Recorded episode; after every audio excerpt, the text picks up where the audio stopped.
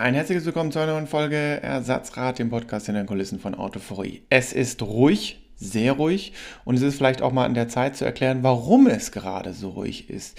Diejenigen, die in den letzten paar Monaten ein Auto frisch bestellt haben, die werden es vielleicht schon wissen oder vielleicht auch nicht, je nachdem, wie kooperativ der Händler so ist.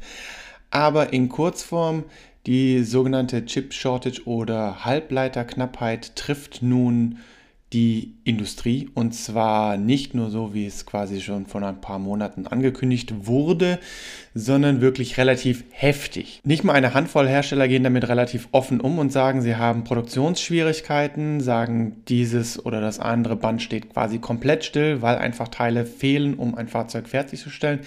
Was aber nicht heißt, dass alle anderen Hersteller ihre Autos ganz normal bauen können, wie sich, glaube ich, jeder logischerweise denken können, denn es gibt nicht Halbleiter A und Halbleiter B für Premium- und Nicht-Premium-Hersteller, sondern es gibt Halbleiter und fertig. Eigentlich ist die Thematik um die Halbleiter wahrscheinlich mehr so aus der Computerindustrie bekannt, aber was steckt in modernen Fahrzeugen? Richtig, ein oder der andere Computer. Deswegen fehlen da im Prinzip die Teile.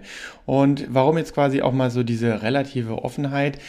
Ja, wie gesagt, es gibt Hersteller, die sagen offen, sie bekommen die Autos nicht fertig und es gibt Hersteller, die sagen, hm, ja, also irgendwie läuft das nicht so ganz wirklich.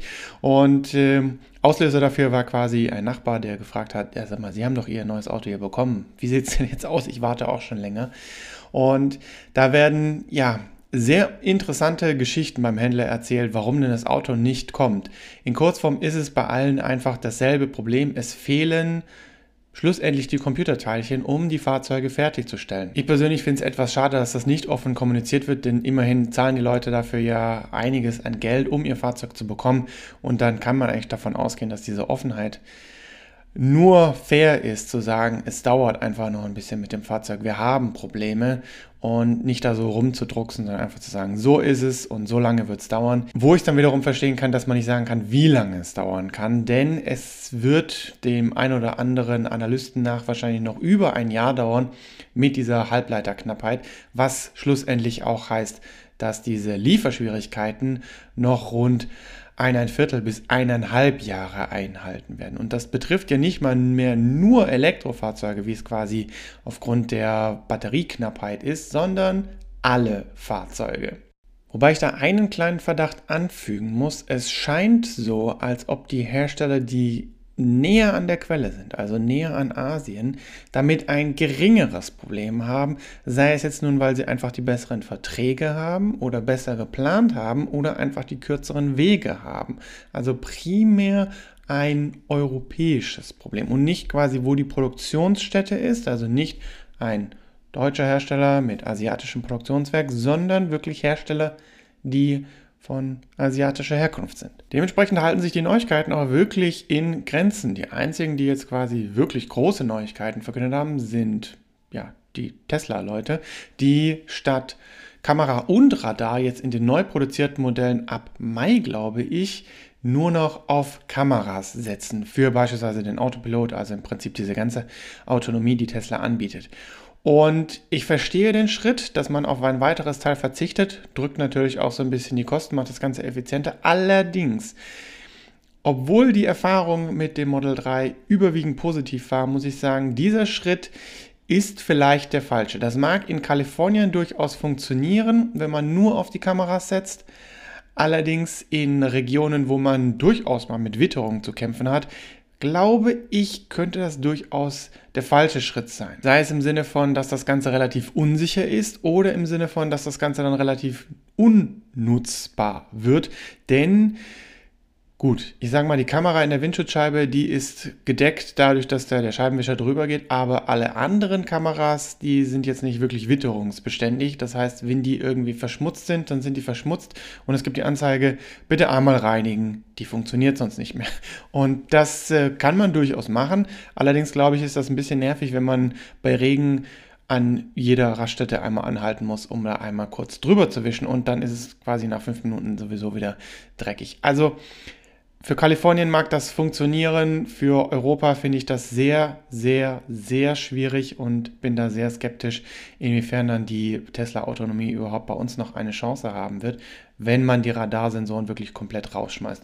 Und das andere war ja auch, dass Elon Musk schon vor längerem gesagt hat, dass LIDAR, also quasi die Laserabtastung von Umgebung und so, großer Quatsch ist, was, naja, also ich sage mal, die Industrie hierzulande setzt nicht ohne Sinn und Zweck auf äh, mehrfache Redundanz, dass da quasi Kamera, Radar und äh, Lasersensorik eingesetzt wird, um auch definitiv sicher zu gehen, dass eine Autonomie vollständig sicher funktioniert. Und dann noch eine kurze Kurzreview zu den letzten äh, Videos oder die letzten Highlights, sagen wir mal so, was unter anderem ja der Mini Cooper war, beziehungsweise der John Cooper Works Cabrio, das folgt dann noch die Tage was für uns mehr oder weniger ein Highlight war, weil es mal wieder so eine halbwegs normale Veranstaltung war. Ja, mit Masken und mit Test und so weiter und so fort. Aber es geht langsam wieder in Richtung Normalität. Und für uns auch mal ganz spannend, wenn der Hund so ein bisschen ablenkt und ja, für euch quasi frei im Video rumlaufen kann und dafür ein bisschen Entertainment sorgt. Noch normaler war ehrlicherweise die Veranstaltung in Lübeck bzw. Holstein schon so normal, dass es fast schon wieder etwas komisch wirkte. Denn abgesehen von Tests und Maske in geschlossenen Räumen, abgesehen natürlich vom Essen oder so und so weiter, war das sehr normal und irgendwie auch schon wieder leicht befremdlich. Zum äh, Q4 e-tron generell, ja, es ist ein MEB-Fahrzeug und es ist sehr nah oder eigentlich quasi vergleichbar mit Enyaq, ID4 und Co. Und er hat so ein paar kleine Unterschiede. Schlussendlich, glaube ich, läuft es so ein bisschen auf die Optik hinaus, welches der, ich glaube, insgesamt vier Modelle einem am besten gefällt. Insgesamt sind es mehr so marginale Unterschiede auch im Innenraum. Es sind mehr so optische Unterschiede, welche Ausstattung oder welche Designart einem am besten gefällt. Die Highlights oder im Prinzip die Sachen, die der Q4 kann, die die anderen nicht können. Das ist die Änderung der Tagvorlichtsignatur. Wobei da man ja auch wieder sagen muss, der ENIAC hat einen beleuchtenden Grill, was die anderen wiederum nicht haben. Also es sind kleine und feine Unterschiede, an denen man sich da ein bisschen zurechtdrücken kann. Und dann war es das eigentlich auch schon, wenn man so genau nimmt. Denn sie sind insgesamt ja vom Antrieb sehr nah beieinander. Es war mal ganz interessant, die Allrad-Variante zu fahren, auch wenn das im Video vielleicht so ein bisschen kritisch klingt, da man ja quasi den Overboost nicht wirklich hat und eigentlich 220 kW bestellt, aber eigentlich nur 195 kW geliefert bekommt. Aber es macht dann doch nochmal einen leicht fahrdynamischen Unterschied zu der quasi Variante mit 150 kW darunter. Eigentlich fände ich es ganz nett, wenn man eine, sagen wir mal, 170 175, 180 kW Hinterradantrieb-Variante anbieten würde, denn die hat quasi dann genau den richtigen Zwischenschritt zwischen viel Reichweite, aber auch nochmal so ein bisschen mehr Extra-Bums, denn so im direkten Vergleich 150 kW Hinterradantrieb zu 220 kW Allradantrieb, da ist wirklich viel Luft dazwischen besonders was die wirkliche Fahrdynamik, also Kurvendynamik angeht. Und als kleiner Vorausblick, äh, Mitte der Woche kommen weitere Infos zum BMW i4 bzw. zu den ersten zwei Antriebsvarianten. Und es wird einen kleinen Ausflug mit dem Corsa E Rallye geben. Ansonsten äh, ist noch offen, was Richtung Ende der Woche noch so passieren wird, ob da noch ein zusätzliches Video kommt oder nicht. Und dann würde ich sagen, machen wir auch schon wieder Schluss für heute.